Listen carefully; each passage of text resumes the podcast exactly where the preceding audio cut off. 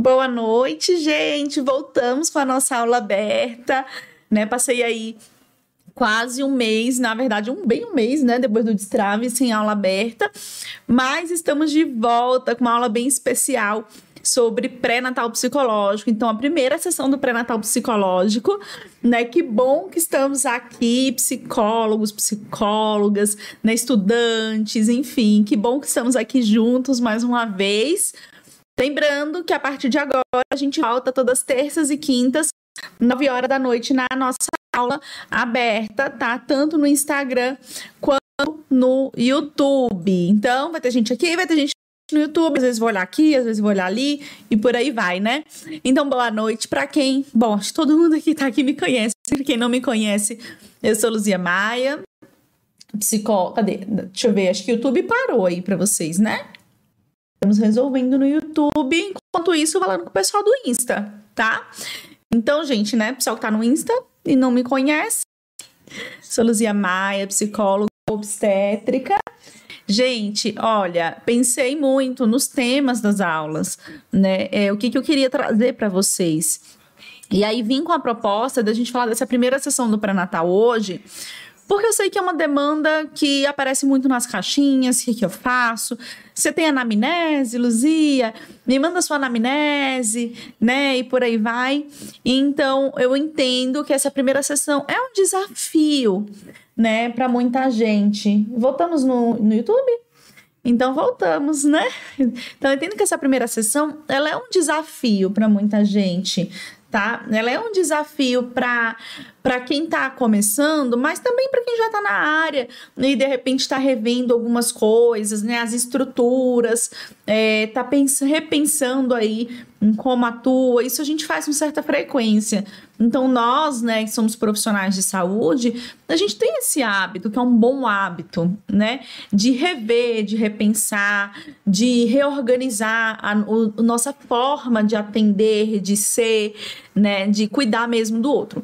Então, agora que tudo voltou adequadamente, espero que tudo funcione bem direitinho aqui no Insta e no YouTube, né? Vamos começar a nossa aula mesmo, tá? Fiz algumas anotações e claro que vocês perguntam e aí eu respondo as perguntas de vocês que fica muito mais fácil é, tirar as dúvidas dessa forma do que eu só seguindo ali um script que eu acho que é importante. Importante para mim, eu sempre falo é que vocês tirem as dúvidas, tá? Então, o que é o pré-natal? psicológico. Acho que a gente, para falar dessa primeira sessão, a gente tem que entender que bicho é esse pré-natal psicológico que tanto se fala, tanto se fala, tanto se fala, e não conseguimos entender muitas vezes adequadamente como é que se faz, tá? Ah, antes, deixa eu dizer, é, a gente está organizando um simpósio, né, que é o primeiro simpósio brasileiro de saúde mental e luto perinatal. A gente aqui do CDM está organizando esse simpósio, que é o Simbraluto. E aí, esse simpósio, ele surgiu muito assim. Eu, eu ia fazer uma imersão, né? E aí, de luto perinatal, e aí eu achei assim: não, imersão tá pouco, vamos fazer uma coisa maior. Eu comecei a convidar um profissional legal, outro profissional que eu achava bem bacana, outro profissional, outro profissional, definir temas e virou um simpósio de dois dias, dia 3 e dia 4 de dezembro. A gente vai ter o primeiro Simbraludo totalmente online, porque eu sei que temos pessoas de todos os lugares do país e até mesmo de fora do país aqui. E o Simbraluto, a proposta dele é que você aprenda de fato a repensar na sua prática e a fazer uma prática mais é, técnica, né, uma boa prática dentro do luto perinatal. Então, ele é para todos os profissionais e estudantes de saúde, tá? Vamos ter psicólogos, vamos ter psiquiatras, vamos ter obstetras, vamos ter historiador, vamos ter muito, muitos profissionais bem legais falando do simbraluto, né? Falando do luto no simbraluto. E aí, gente, assim, eu sou suspeita para falar para vocês mas eu desafio qualquer pessoa a encontrar um, uma programação melhor do que a do Simbra Luto para falar de luto perinatal. Eu tudo que eu pensei de, de palestra foi aquilo que eu acho que falta mesmo no mercado. Então a gente vai falar da morte da mãe, do luto da família que fica, né, da morte da mãe no suicídio. A gente está aqui falando de, né, em em setembro, né, o setembro amarelo, falando de suicídio, a gente vai falar do pré-natal, daquele bebê que já tem um diagnóstico de vi inviabilidade, né, inviabilidade. A gente vai falar é, do parto do natimorto, tá? Então a gente vai falar assim de temas essenciais e delicadíssimos, com profissionais excelentes, do luto do homem, né? A gente vai falar do luto do homem, em, do homem. Então, como é importante esse o Simbraluto na nossa prática mesmo. E aí, quem tá no YouTube vai ter um QR Code na tela de vocês, para vocês irem para a página lá do Simbraluto, basta apontar a câmera, tá? E aí vocês vão. Quem não tá, depois da aula, entra lá, arroba Simbraluto no Instagram e vocês acham ou www.simbraluto.com.br que vocês vão para a página, tá? Queria deixar esse recado porque de verdade, eu não imaginei que ficaria tão bom. E ele vai ser excelente. E aí, esse simpósio também tá com preços excelentes. Preço para aluno CDM, preço para estudante de graduação. Assim, tá muito legal mesmo. Estamos no primeiro lote. Bom, gente, vamos falar de pré-natal, tá bom? O pré-natal, né? Ele é uma assistência psicoprofilática. Então, é, tem uma assistência preventiva, né? É importante falar nome difícil, não ajuda ninguém, né? É uma assistência preventiva, tá? Psicopreventiva, vamos dizer assim. Que é feito por um psicólogo, uma psicóloga. Então, não é uma assistência feita por um outro profissional, um terapeuta. Né? A gente tem que ter muito cuidado com isso. Então, não é assim, ah, assistência feita por um terapeuta que não é psicólogo. Não. Precisa ser feito por um psicólogo é, e que é, pode ser feita em toda e qualquer gestação. Então, aí, o pré-natal, né, o modelo de pré-natal, ele junta a psicoeducação, eu falo muito isso, né? A psicoeducação, a psicoterapia e a consciência corporal dentro de um sistema de atendimentos. E existem formas e formas de fazer. E é claro que eu vou trazer aquilo que eu acredito para vocês e aquilo que eu pratico dentro do meu consultório, dentro da minha prática clínica, né? Então, eu vou tentar seguir aqui, ó, mas vocês perguntem, tá? Senão eu me confundo toda. Então, é, o, o pré-natal que eu sigo, ele não é um modelo fechado, igual um curso, tipo assim, ah, são 10 encontros e cada encontro é um tema, e aí é, no outro encontro a gente não fala mais desse tema, só fala de outro. Não, não é bem por aí que eu faço, tá? Então, ele é individualizado, né? A terapêutica do pré-natal psicológico, ela é individualizada. Ela tem um caráter preventivo, principalmente quando eu consigo individualizar na demanda daquele casal. E aí, quando eu consigo olhar a demanda daquele casal de uma forma mais cuidadosa, mais específica e juntar com as demandas da própria fase, né, do ciclo gravídico puerperal, eu consigo fazer um bom pré-natal psicológico. Então, a ideia do pré-natal é que a gente consiga trabalhar tantas demandas que vão emergindo naquele momento.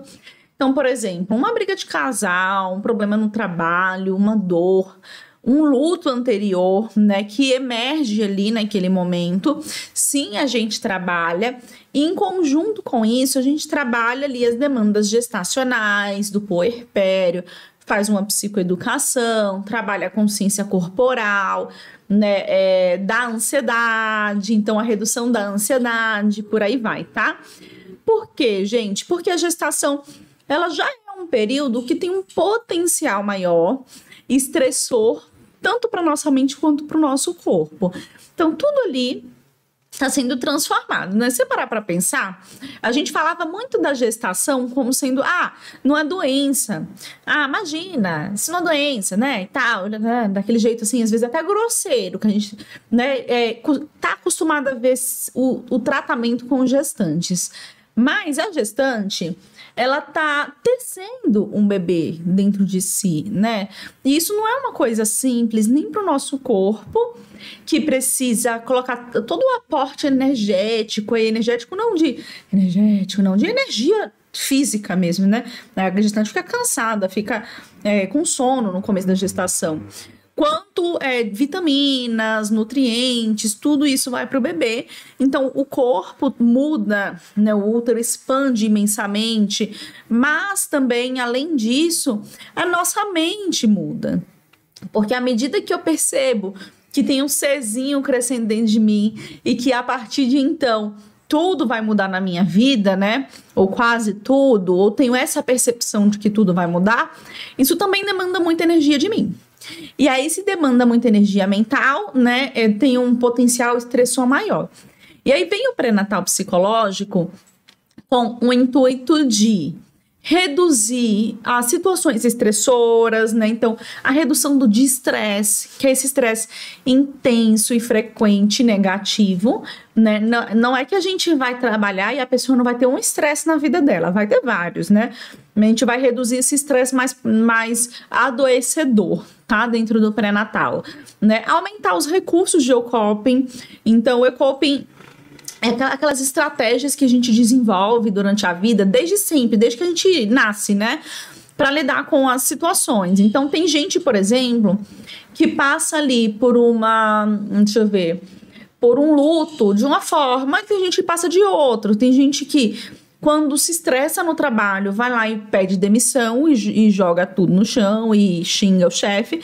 E tem gente que volta para casa, pensa, vê o que vai fazer. Então são os recursos que a gente tem para lidar com as situações da nossa vida. Então a gente tenta aumentar esses recursos de lidar com as situações da vida estressantes, né? Vamos dizer assim, tá? A gente também faz ali, né, uma preparação da mulher, do casal, enfim, da família, para a chegada desse bebê, inclusive para o parto, né? É, para a vivência do parto da melhor forma. E a melhor forma é a forma possível consciente, né, mais tranquila. Isso é bem legal também no pré-natal. E também a gente faz assim uma, eu digo, é uma preparação emocional para os desafios da maternidade, porque a gente não prepara ninguém para maternidade nem para paternidade, né? Não tem como se preparar porque a gente não sabe como é que vai ser. É imprevisto, não tem controle da situação. Mas a gente começa a aprender como que essa família costuma reagir, como que o, o que eu acredito para minha família, o que eu vou lutar para conseguir manter, né, da minha na minha família, que eu sei que vai ser um desafio para mim. O que que eu não gosto, de repente, que eu acho que pode acontecer, mas eu quero me policiar para que não aconteça. Por exemplo, ah, na minha família é, todo mundo meio que bate nos filhos. Eu não quero, não, não vou bater no meu filho, não vou ser um, pai, nem uma mãe é, que tem um comportamento agressivo. Mas eu sei que quando meu filho fizer tal coisa vai ser difícil. Então a gente trabalha esse, esses pontos já no pré-natal que ajudam a ter clareza da situação da pessoa, né? E aí, por que eu tô falando tudo isso? Se eu vou falar da primeira sessão? Para que a gente entenda. Eu vou falar da primeira sessão de quê? O que, que é isso, né? Assim, tô falando da primeira sessão do pré-natal, mas não sei nem o que, que é pré-natal, de repente. Então, pré-natal psicológico é isso, né? A gente fala assim, o pré-natal obstétrico é aquele que a pessoa vai mensalmente, depois vai quinzenalmente, depois vai semanalmente pro obstetra para ver se tá tudo bem com a pessoa, com a gestante, com o bebê, né? No pré-natal psicológico, a gente olha para os fatores emocionais, psíquicos da coisa, para as angústias, para as ansiedades, para as expectativas, né, para certezas absolutas que a gente acha que tem. Então a gente olha para tudo isso como um pré-natal obstétrico, só que mental, vamos dizer assim, psicológico, tá? Tô bebendo minha água, vocês já sabem, né? Quem me acompanha já sabe que eu vou falando e bebendo água. Bom é que quando acabar o aberta, eu tô mega apertada para fazer xixi. Então, vamos lá para o conteúdo de primeira sessão. A gente está olhando para o pré-natal, mas vamos falar da primeira sessão desse pré-natal, né? Porque a ideia hoje não é, não é explicar como que faz é, o, o, processo inteiro, mas a primeira sessão do pré-natal, que eu sei que é dúvida de muita gente, né? Eu sei que muita gente fica travado, vai receber essa paciente pela primeira vez ali no consultório e falar: Meu Deus, eu não sei o que, que eu faço. Aí vocês vêm no direct e falam assim: Lu, tem anamnese? Disponibiliza sua anamnese para mim? Aí eu falo: Gente, não posso, anamnese das alunas do CDM aí não pode disponibilizar, então resolvi fazer uma aula falando sobre essa sessão que eu acho que vai clarear a vida de muita gente aí, tá? Então, vou fazer um questionamento, eu quero muito, muito, muito que você pense por 10 segundos nisso. Para que serve uma primeira sessão? Esquece o pré-natal. Pensa que você vai no seu no, num ginecologista pela primeira vez que você vai num nutricionista pela primeira vez. Para que serve em saúde uma primeira sessão? Já conseguiu pensar um pouco nisso? A gente tem uma tendência, E aí eu vejo que é uma tendência muito do, do profissional, às vezes, que está começando, ou que está inseguro ainda na área, né? Na, não, vamos supor, na psicologia, aqui no meu caso, né? A querer resolver todas as coisas numa primeira sessão. Como se fosse uma consultoria. E aí vamos separar uma coisa de outra coisa. Existe uma sessão única de, de psicologia, né, que é o counseling, que é um aconselhamento, e essa sessão única, ela não tem uma primeira sessão, porque ela só tem uma primeira sessão, na verdade. No caso do pré-natal, uma primeira sessão não é uma sessão de aconselhamento, como no counseling, né? Que aí, é, no Brasil, a gente não usa muito essa modalidade, mas fora usa muito essa modalidade de um aconselhamento. Vou buscar um psicólogo para fazer um aconselhamento. Vou lá, vou contar alguma coisa e essa pessoa vai me, me aconselhar. Ponto, né? Isso é uma modalidade. No Brasil a gente não tem muito essa modalidade, e aí eu tô, né, pensando assim, em saúde em geral, sem ser na modalidade counseling, para que seria essa primeira sessão? E aí a Nath falou assim, para acolher e conhecer a queixa da cliente. Muito bom, Nath. E aí, é, por que, que eu tô fazendo esse questionamento? Eu quero que você se coloque no lugar do paciente agora e pense assim: Estou indo num ginecologista pela primeira vez. O que, que eu espero desse ginecologista? Espe espero acolhimento, espero escuta. Tem um estudo que eu não vou saber exatamente os segundos, mas ele diz que nas consultas de saúde, o profissional interrompe o paciente em aproximadamente aí são 11 ou 15 segundos. É um número assim. Mas é menos de 20 segundos. Então, o que, que eu espero? Eu espero ser acolhida. Eu espero conseguir falar o porquê eu tô ali, né?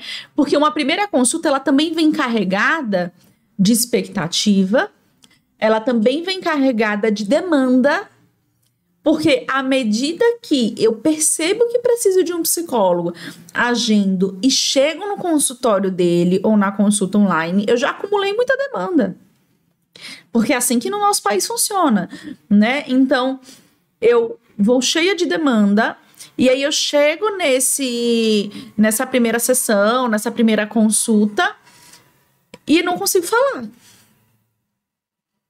E aí, se eu não consigo falar, ah, eu saio como, gente, da sessão? Frustrada. Com a sensação de que não consegui dizer nem o que eu fui dizer, nem o que eu precisava. Com a sensação de que eu não fui ouvida. Então, a habilidade da escuta, a gente escuta durante toda a faculdade sobre isso. Porém, poucas vezes a gente consegue realmente praticar. E aí, é, eu não tô dizendo para você que acabou a aula e a primeira sessão é escuta, tá? Então, assim, o primeiro ponto que eu quero trazer é: a gente precisa desenvolver essa habilidade de ouvir. De ouvir perguntando e de ouvir sem perguntar. Porque às vezes vai precisar, tá? E essa primeira sessão, geralmente a gente chama de anamnese ou entrevista inicial. Você já deve ter ouvido pelos dois nomes por aí: anamnese e entrevista inicial, tá? É, o que, que a gente precisa né, durante essa primeira sessão? Eu vou falar três características de uma boa entrevista inicial, anamnese. Aí você vai chamar como você preferir, tá bom?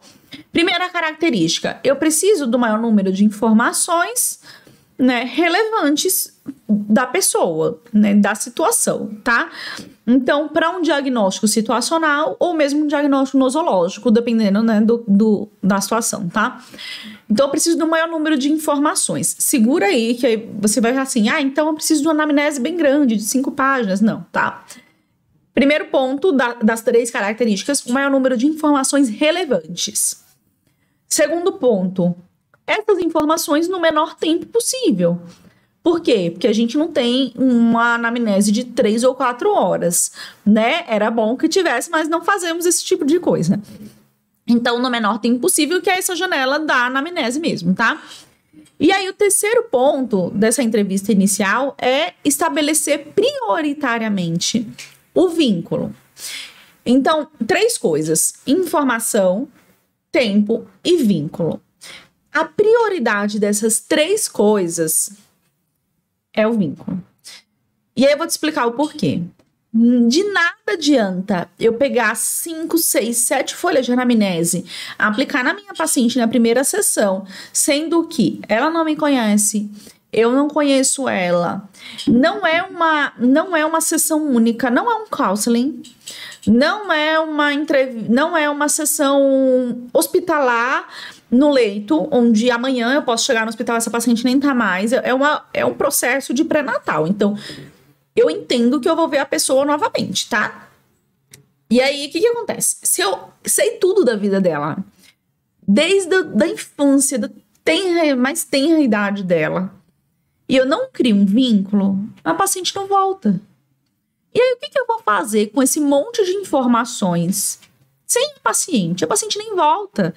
Por quê? Porque ela não criou um vínculo, porque ela não sabe nem se é isso que ela quer mesmo, porque ela não se sentiu ouvida, porque ela não se sentiu cuidada, né? Então, dentro desses três aspectos, o vínculo ele é mais importante. Lu, e a questão do número de informações relevantes no menor tempo possível? Você pode fazer em mais de uma sessão. Então, isso você não precisa fazer na entrevista inicial. Você pode fazer nas primeiras sessões. E aí eu vou te dar outra, outra informação, mas deixa eu ler aqui no YouTube. Boa noite, boa noite, boa noite, boa noite. Tudo funcionou no YouTube, né, gente? Deu certo. Luzia, normalmente a paciente que procura o pré-natal psicológico, que é a paciente que procura o pré-natal psicológico, ou a gente que decide que será melhor a opção para aquela demanda. Pri, geralmente a paciente te procura, e eu vou dizer assim, né? Lógico, dentro da minha experiência, tá? A paciente procura, ou é, algumas já falando do pré-natal, outras te procuram assim. Ah, oi, eu quero agendar uma sessão. E aí, ah, me conta um pouco de você. Tô grávida com tantas semanas. E aí eu acho que eu tô meio ansiosa, sei lá. A paciente te procura te, para fazer uma sessão de psicologia. Aí eu explico que existe o pré-natal psicológico, que o pré-natal psicológico é tal e tal, o que eu expliquei no começo da aula aqui para vocês, né? A psicoeducação, enfim, tudo direitinho, tá? e que caberia para o caso dela. Porque o pré-natal a gente pode fazer em todas as gestações. O que, que vai mudar? A forma de conduzir. Então, se é uma gestação que já teve um luto anterior, se é uma gestação de risco habitual, se é uma gestação de alto risco, se é uma gestação que é, tem um, um diagnóstico neonatal. E a gente vai mudar essa forma de conduzir a partir da demanda da paciente. Mas toda e qualquer paciente gestante pode sim participar do pré-natal. E aí, o pré-natal, como ele já engloba ali também um caráter psicoterapêutico, se ela não me traz que quer fazer o pré-natal, então se ela não me procura falando, eu quero fazer pré-natal com você, psicológico, né? Eu já falo, olha, eu faço pré-natal psicológico com gestante, ele é assim, assim, assim, tal, tal, tal, tá? Então eu explico para ela o que é e aí geralmente, né, nunca aconteceu da pessoa falar, não, não quero isso. A pessoa fala, ai, nossa, que maravilha, é isso que eu tô procurando, porque a pessoa às vezes não fala o nome porque ela não sabe o nome somente, tá? É, e aí, sim, vamos voltar lá pro para a questão do, da nossa entrevista inicial. Aí a ideia da queixa, né, é de da queixa não, de informação, de mais informações em menos tempo possível, a gente vai fazer de uma forma processual. Eu não preciso ter pressa de saber, por exemplo, se ela mamou no peito ou se ela mamou mamadeira nessa primeira sessão. Não é isso, eu não, não preciso naquela primeira sessão dizer alguma coisa para ela que ela tem ou não tem alguma coisa, ou que dá uma resposta sobre a vida dela, né? Naquele primeiro momento, eu preciso que a gente se vincule. Naquele primeiro momento, eu preciso que a gente estabeleça uma relação terapêutica e que eu conheça a vida da pessoa. E aí, o que são informações relevantes? Óbvio que as informações que a gente tem dentro de uma anamnese, né? E aí, é claro que a anamnese a gente vai fazendo, como eu falei, pro, de uma forma processual, mas em especial a queixa dela. Nesse primeiro contato, o que é mais relevante é o porquê ela tá me buscando. Então, me conta. Por que, que você me buscou? O que, que tá acontecendo? Né? É, tá acontecendo alguma coisa? Me fala, qual, qual que foi a ideia de buscar a, uma psicóloga? Então, a informação mais importante nesse primeiro momento é a queixa da pessoa, mais importante do que se ela nasceu de parto normal ou cesárea, mais importante do que se ela mamou no peito, mamou na mamadeira, mais importante do que se ela já foi casada uma vez antes ou não foi, mais importante do que tudo isso é eu saber o porquê que essa pessoa me buscou. Qual foi a ideia dela? Então, mesmo que ela não tenha uma queixa específica, Lu, busquei por conta de uma forma preventiva, para fazer uma prevenção da minha saúde mental. Tá, me conta mais, né? Surgiu como essa ideia? É, e, e assim, você já teve algum sintoma? Me, me fala mais da sua saúde mental. Então, entender o motivo dessa busca, ele é o principal fator dentro desse maior número de informações para nós psicólogos, tá? E aí, além disso, a gente precisa prioritariamente estabelecer o vínculo. Aí, deixa eu ver se tem mais. Veruscando no YouTube. Estou em um projeto chamado Gestando Manhas, onde incluiremos o pré-natal psicológico na UBS junto ao pré-natal obstétrico, que acho incrível. Maravilha, fazer um ambulatório de pré-natal na UBS, muito bom. De onde você é? Conta pra gente aqui. Parabéns, muito legal. E que bom que você conseguiu, e que bom que, que esse Passando um barulho aqui, aí talvez no Instagram vocês escutem, né? Eu tô sem fone. E que bom que tem espaço para isso sendo encontrado, né? A Cleo falou assim: em que momento fazer o contrato? Cleo, vou falar disso para você, tá? E aí, é, esse primeiro contato. Um barulhão, né? Foi o Palmeiras que fez gol, né? Ah, vai começar a jogar. Então vocês vão ouvir umas gritarias aí, viu? É, pois é, eu tô de verde, mas eu nem torço pro Palmeiras, já tô avisando vocês. Foi coincidência, eu nem sabia que ia jogar agora. então, esse primeiro contato a gente vai usar para isso. Combinado. E aí, ele não deve ter um foco num diagnóstico, né? Assim, ele não deve ter um foco em eu dar uma resposta para a pessoa e eu dizer assim: olha, você tem isso, né? E é isso aqui que você tem. Então, o nosso foco nesse primeiro momento é permitir essa expressão livre dos seus sentimentos, é entender ali é, o que está passando com a pessoa, fazer o acolhimento, criar com, vínculo, né, estabelecer uma boa relação terapêutica, né, entender os fatores dinâmicos, comportamentais, é, sociais, biológicos, de acordo com o que a pessoa traz. Então, eu não pego um papel e vou perguntando, igual a gente aprende na faculdade. Nossa, eu lembro exatamente da primeira entrevista inicial que eu fiz na faculdade. Eram tantos papéis. E aí lá tinha um campo pra gente responder, né? E aí eu vou pegar aqui, ó, vou imitar. Aí eu pegava aqui assim, aí, fulano, e qual é a data de nascimento? Aí fazia assim, e é, você é casado, é solteiro? Aí, e você tem filhos? Tem quantos? Mas assim, né, gente? Vocês faziam isso também, tenho certeza. Ah, e como é a sua relação com a sua mãe? Aí, ah, minha mãe. Aí você nem olhava pra cara da pessoa, né? Nem, nem usa álcool, drogas, e não sei o quê. Nem olhava pra cara da pessoa. E aí, óbvio, gente, que isso não é uma boa primeira sessão, não é uma boa primeira experiência para o paciente, porque o paciente ele quer ser acolhido, tá? Ele quer é, ser cuidado naquele primeiro momento. Então, esse primeiro momento a gente faz isso. E aí, como que eu faço então? Se eu não faço esse monte de papel, esse monte de coisas, né? Eu tenho isso fica aqui do meu ladinho. Eu até anoto algumas coisas, coisas que eu vou esquecer. Tipo assim, o que, que eu vou esquecer? É, se a pessoa fala assim, ah, porque eu é, tô grávida, aí tô com, com 30, 30 semanas, sei lá. Ela veio tarde pro pré-natal, né? Meu exemplo. 30 semanas. Eu anoto que ela tem 30 semanas, porque eu vou esquecer. Você fala, ah, tá, qual que é o seu DPP? Ela vai dizer, a data tal. Aí eu coloco. Ou então ela fala assim, ah, não, meu marido, ele, nos, ele não sei o quê. Ah, qual que é o nome do seu marido? É João. Eu anoto, porque senão eu vou esquecer. Tá, mas eu não vou seguindo aquela regra eu pego o que a pessoa me traz, eu pego o que é importante daquilo tudo que ela me traz, né? É, entendo a queixa. E aí eu pergunto já no final: me conta qual é sua intenção nesse processo? Né? Qual que é seu principal objetivo? Já fez gol? Já fez gol, gente. Começou agora, né? Tá vendo? Eu vou começar a torcer pro Palmeiras. Eita, mentira. Desculpa, corintianos. mentira. Então, assim, é, a gente vai olhando ali para tudo o que é importante do que a pessoa traz. Mas Lu, ela não falou um monte de coisa que é importante para mim. Ela não falou, por exemplo, é, se ela tem algum aborto anterior. Ela não falou, por exemplo, como foi o começo da vida sexual dela.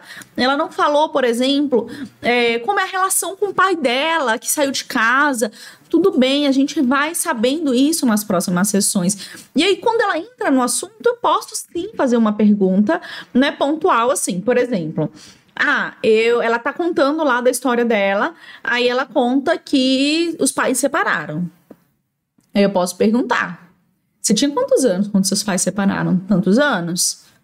Como que foi isso para você? Então, eu vou pegando o que ela traz, eu não preciso fazer intervenções de sim ou não. Me responda apenas isso e nada mais, porque não faz sentido, tá? E aí me perguntaram sobre o contrato. Como fazer o contrato? Em que momento? Eu vou dizer assim que é, contrato é uma coisa essencial, né? Eu acabo que às vezes eu demoro um pouco para fazer porque eu tenho que redigir, dar um pouco de trabalho, né? Eu tenho, lógico, eu tenho um modelo, mas é, os dados, as informações, enfim, tem que ser colocadas, mas o ideal é que já após essa primeira sessão você faça esse contrato. Você pode mandar antes e você pode mandar depois. O que, que eu falo para paciente? Na, na primeira sessão eu falo: olha, a gente tem um contrato, esse contrato, a ideia não é amarrar a gente, você pode encerrar o processo o momento que você quiser, tá? Mas a ideia do contrato é que tanto me assegure quanto assegure você e que a gente possa voltar nele para relembrar alguns combinados do nosso processo. Tá, é obrigação, então o conselho me pede que faça contrato, então eu faço contrato. E aí eu mando para ela logo após a primeira sessão. Posso mandar antes, Lu? Pode, tá? Mas pode também mandar logo após a primeira sessão, não tem nenhum tipo de problema. E aí, fatores importantes dessa entrevista inicial: segurança. Então, passar a segurança de que ali é um ambiente né, passar a ideia de que ali é um ambiente seguro, né, passar a, a compreensão de que é um ambiente seguro, de que é um ambiente é, seguro fisicamente e emocionalmente, claro, né, é, de que ela pode confiar no seu trabalho, isso é importante, senão não tem vínculo, né, é, também clareza do que, de como vai ser o processo. Nessa primeira sessão, aí eu vou dar algumas dicas para vocês. O que eu faço? Eu falo assim, Flana, bem-vinda, né, me conta um pouquinho de você, por que, que você me buscou? No final, eu conto um pouco de mim e conto um pouco de como é o nosso processo. Pode ser? Pode. Aí ela fala, fala, fala. Quando faltam uns 15 minutinhos, 10, 15 minutinhos para acabar a sessão, eu vou e conto um pouco de mim. Sou Luzia, sou psicóloga, né? Aí fala um pouco do nosso processo, como é que vai funcionar, frequência, né? Sobre o contrato, sobre tudo. pergunto se tem dúvidas que se surgirem dúvidas depois da sessão, ela pode me mandar, que às vezes a pessoa chega em casa e tem dúvida, e por aí vai, tá bom? É, né, fazer os combinados nesse primeiro momento. Então, a gente faz o combinado de falta, a gente faz o combinado de pagamento, tudo direitinho, né? E colher essa queixa principal. A Cleo falou: ainda não atuo como psi, tenho muitas dúvidas quanto ao primeiro encontro. Como trazer para a paciente que esse primeiro encontro é um momento para ela trazer o que levou a psi, o que levou ao psicólogo uma vez que no geral acho que tá faltando, Cleo, informação. Mas assim, como levar para paciente que é o momento dela trazer a queixa? Perguntando. Então, eu, é, igual eu falei agora, Fulana, que bom você veio, bem-vinda. Me conta um pouquinho, eu quero conhecer mais você. É, eu quero. Eu tenho um monte de perguntas para te fazer. Eu falo assim: eu tenho um monte de perguntas para te fazer, mas eu não vou te fazer esse monte de perguntas agora. Né? Eu quero saber o porquê você está aqui, por que você veio e tudo mais. E aí, no final, eu falo um pouco do nosso trabalho de mim. E aí a gente deixa ela falar, tá bom? Uma vez que, no geral, eles já querem sair da primeira sessão com a interação do psi. Cleo, não entendi. Se puder me explicar? E eu vou ler outro, tá? A, a é, Veruscanda do Rio Real, Bahia. Que maravilha! Maravilha. Olha só, a Bahia aí, ó, saindo na frente de um monte de lugares, viu? Que maravilha! Muito bom, é isso mesmo, né? Eu já vi logo, manhinha. Eu morei 11 anos em Recife, né? Lá em Recife fala manhinha também, viu, gente? É, e aí tá. Cléo, se puder esclarecer a sua pergunta, né? Não sei se ficou bem clara, tá bom? Uma vez que eles querem sair com a intervenção. Ah, tá. E aí eu falo: olha, esse momento é para te conhecer, né? eu quero saber mais de você. O nosso caminho, ele vai, né, vai chegando. Então, esse momento que eu vou entender a sua demanda, eu vou entender o que você precisa, tá? E aí a gente vai trabalhando. E no final eu vou dizer: ah, olha. Aí no final, quando eu falo tudo, né, explico o processo, eu falo: que bom te conhecer, então muito bem-vinda de novo. A gente sabe que é um caminho aí grande pela frente, mas vamos trabalhando à medida, né, das, que as demandas vão surgindo, tá? Conta comigo e tal. Não, eu não, não necessariamente eu faço. Lu, você não faz nunca nenhuma intervenção na primeira sessão? Faço, né? Se for necessário, mas a gente tem que se questionar se é uma necessidade nossa ou se é uma necessidade do outro. Que às vezes o psicólogo fica na necessidade de dar uma resposta, senão acha que o paciente vai sair, o cliente vai sair da sessão pensando, eu vim aqui fazer nada, gastei meu dinheiro. E às vezes é uma necessidade mais nossa do que do outro, tá? Acho que vale pensar. E aí eu separei algumas perguntas comuns, tá? Mas antes de falar essas cinco perguntas comuns, que são super, super esclarecedoras as respostas, né? Eu quero lembrar do Simbraluto para quem está chegando agora. Então, o primeiro simpósio, né, de saúde mental e luto perinatal que a gente está organizando pelo Cuidando de Mamães, ele tá muito lindo, gente. E aí, ó, deixa eu ver se eu pego aqui. Eu vou só para vocês terem uma ideia do que vai ter. Eu saí falando aqui pela metade que vai ter, né? Mas só para vocês terem uma ideia do que vai ter. Olha só. Vocês vão pirar. 3 e 4 de dezembro, o Simbra Luta vai ser online. É um simpósio para todos profissionais e estudantes de saúde, não só da psicologia. E aí a gente vai ser multiprofissional mesmo. Então, a ideia é que você saiba atuar em várias áreas. Então, não só no consultório, mas no hospital, multidisciplinar, tá? Então, ó, no dia 3 de dezembro, por exemplo, a primeira palestra vai ser com a psiquiatra, doutora Lisa, quando o luto se torna adoecimento. Então a gente vai falar sobre quando o luto, né, ele vira uma desadaptação, quando ele precisa de uma intervenção médica e psicológica, quando ele vira um adoecimento. Né? Muita gente tem essa dúvida. Quando o luto é normal e a partir de que momento ele deixa de ser normal? A segunda palestra, quando a perda está anunciada. O pré-natal com diagnóstico de inviabilidade fetal. Vai ser a doutora Fernanda, que é obstetra. Então, olha como tá incrível, né? É, a terceira palestra é a minha, falando de equipe multidisciplinar no suporte, no cuidado com o luto perinatal. Meio-dia a gente vai falar de o luto masculino, né? E o cuidado e suporte da perda perinatal com Daniel Carvalho, que é o Instagram dele, é Luto do Homem. É muito bacana, tá? É, depois a gente vai falar de desfecho obstétrico inesperado, né? A doutora Joane, que é obstetra, vai falar do papel do obstetra nas mortes e perdas, tanto desde a da concepção até mesmo depois do parto, tá? A gente vai falar de assistência psicológica na espera de uma nova gestação após a perda, que é a Isadora Soeiro, ela é psicóloga obstétrica também, maravilhosa. E olha a última palestra do dia 3, gente, vocês vão pirar.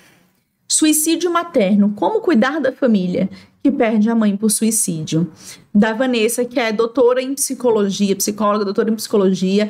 Tive a honra de tê-la na minha banca de TCC, né? E ela é maravilhosa. E aí também tem o dia 4, que tá muito incrível.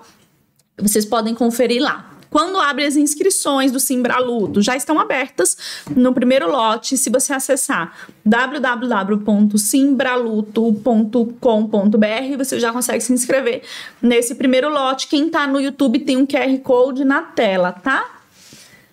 Deixa eu ver aqui. A Vanessa já fez a inscrição dela, muito ansiosa. Estamos contando segundos, né? Isso, gente, foi só o dia 3. Ainda tem o dia 4 de evento que tá muito bom, tá bom? Então, deixa eu falar aqui as cinco perguntinhas que eu separei, que eu vejo que tem é, uma frequência muito, muito grande, né, de, dessas perguntas nas minhas caixinhas, tá? Primeiro, Lua, preciso aplicar já uma escala de rastreio nessa primeira sessão? Ou vim em algum lugar, vim em algum lugar, li em algum lugar, né? Sei lá. Tá? Que eu preciso aplicar PDS ou alguma escala de rastreio de depressão na primeira sessão de pré-natal.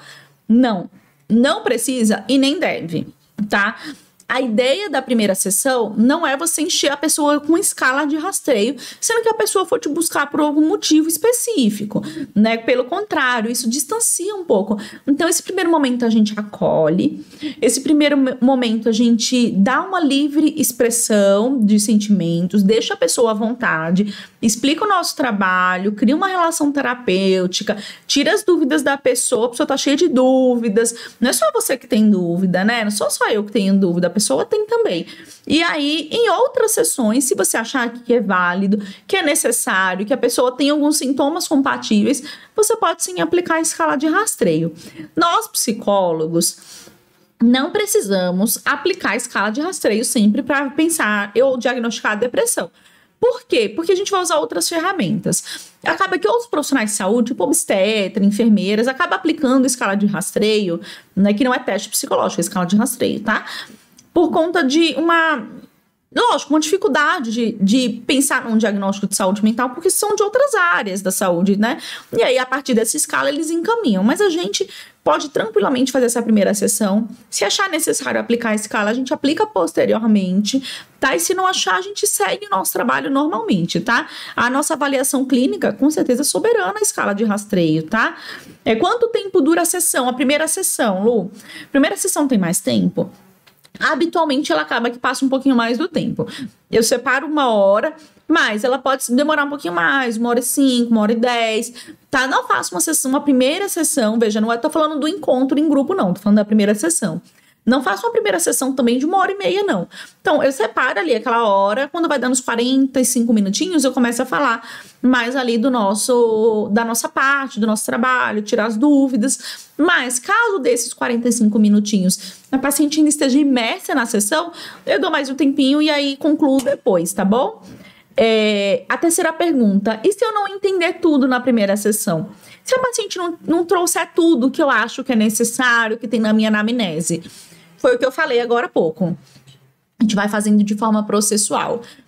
É, se você tem essa ansiedade de eu preciso saber tudo logo, né? É, senão eu vou ter feito uma entrevista mais ou menos, senão uh, eu não vou ter conseguido. Vai parecer que eu não consegui lidar com a demanda adequada, ou enfim, tá? É, eu quero que você repense essa, esse pensamento mesmo, né? Que você questione esse pensamento do quanto isso é real ou não, do quanto isso é uma ansiedade do próprio profissional ou não, porque o outro ele não vai com a expectativa de contar a vida dele desde o nascimento até aquele momento para você, tá? Ele vai ali contar coisas específicas e a gente vai fazendo essa anamnese de forma processual. Forma processual são quantas sessões, Lu? Depende, às vezes três, às vezes quatro. Então eu falo assim: esse primeiro mês a gente ainda tá conhecendo a paciente, não é verdade? A gente não vê a paciente hoje, a semana que vem eu já sei tudo da vida dela. Não, a gente, na verdade, durante todo o processo a gente está conhecendo a paciente, porque ela mesma está se conhecendo, né? Mas essas coisinhas de anamnese a gente leva aí um mês tranquilamente para fazer, tá bom? A quarta pergunta é: existe uma única anamnese? Existe uma anamnese que eu vou botar lá no Google. Anamnese de pré-natal psicológico. E vai aparecer um modelo único, onde esse aqui é o absoluto correto? Não. Como toda anamnese, é, isso é uma coisa muito particular do profissional. Então, óbvio que a gente olha para abordagem, óbvio que a gente olha para o tempo de, de atendimento. É claro que com o tempo a gente vai tornando isso mais fluido, né? Eu tenho um modelo de anamnese que eu disponibilizo para as minhas alunas, mas claro que você pode fazer o seu próprio modelo de anamnese. A ideia é que você tenha autonomia para criar as suas próprias coisas, tá bom? E aí a quinta pergunta é: e se eu não encontrar espaço para falar? Você está dizendo, Lu, para deixar espaço de livre expressão, né? Mas e se der o final do horário e a paciente não deixar eu falar nada e ela, sei lá, estiver chorando muito, né? E aí eu tenho outra paciente ali, e aí ela já na hora da outra paciente entrar, ela acabou de falar, a paciente não me dá muito espaço às vezes. É claro que a gente vai aprendendo a demandar, a, a manejar isso com o tempo, né? Mas assim, é, se tá chegando perto do horário, eu já vou começar a avisar, né? Já começa a dizer, ah, tá, e, e, então, deixa eu te contar um pouquinho também do nosso processo. Eu sei que são muitas coisas, eu tenho muita coisa que também que eu quero saber de você, né? Os nossos encontros, geralmente, eles são tantos minutos, e aí a gente vai carregando ali para um outro espaço. Lu, a paciente não deixou. Ao final, a gente diz, olha, nosso tempo acabou. Eu também tenho um monte de coisa para te trazer, né? Claro. Vou te passar algumas informações rápidas, importantes que eu te passo nesse momento. E aí, numa próxima sessão, eu posso te contar mais também do nosso trabalho, como vai ser. Como é que pode ser? Pode, mas isso dificilmente acontece. Se você, você que. Agora veja, a paciente não tem nenhuma obrigação de estar atento no relógio dentro da terapia para ver se faltam 5 ou 10 ou 15 minutos. Isso é papel do profissional. Então a gente precisa estar atento e começar a conduzir ali ao final da sessão mesmo, tá bom? Então muita gente tem essa dúvida, e é claro que é um manejo que a gente vai aprendendo a fazer de uma forma mais sutil, mais suave, sem falar assim, né? Acabou o seu tempo, pode levantar e ir embora, né? Não é isso que a gente faz, tá bom? É, e aí, a próxima aula, gente, quinta-feira, vai ser de luto perinatal. Então, a gente tá falando aí do Simbraluto, tudo isso, né? Mas a gente vai falar do luto perinatal da assistência clínica em caso de luto perinatal para psicólogos, tá? Estudante de psicologia. Quero lembrar vocês que a gente está retornando às aulas abertas hoje, né? E aí todas terças e todas quintas, 9 horas da noite, sempre terça e quinta, 9 horas da noite. A gente tem aqui aula aberta gratuita, né? Tanto no Instagram quanto no YouTube. As aulas eu vou definindo semanalmente os temas. Então hoje foi a primeira sessão de perinatal, a próxima é assistência clínica no luto perinatal, né? E aí quando for fim de semana vocês vão recebendo os informativos sobre a semana seguinte, né? O que, que vocês precisam saber? Tá no YouTube? Não me segue? Não curte o vídeo? Segue o canal, né? Curte os vídeos, segue o canal, porque o YouTube te notifica quando eu tô ao vivo, te notifica quando a gente coloca que vai ficar ao vivo daqui a tanto tempo. Tá no Instagram, né? Vai lá Instagram, reage às coisas, interage para o Instagram acabar aparecendo. A gente sabe que é algoritmo isso aqui, para aparecer mais para você, para você receber as informações. E se você tá em alguma lista de e-mail minha, você vai receber as informações por e-mail também. Mas às vezes vai para o spam e tem que ficar atento também no spam. Lu, não quero perder nada. Como é que eu faço? Segue no YouTube, fica de olho no Instagram, que a gente sempre avisa aqui, tá bom? Espero que vocês tenham gostado dessa aula, que tenha sido muito esclarecedora.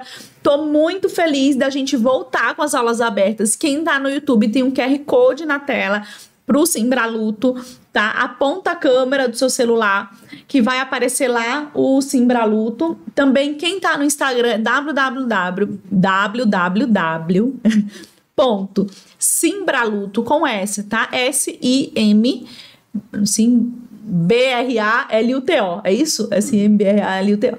Simbraluto, tá? Com S com.br e você entra lá.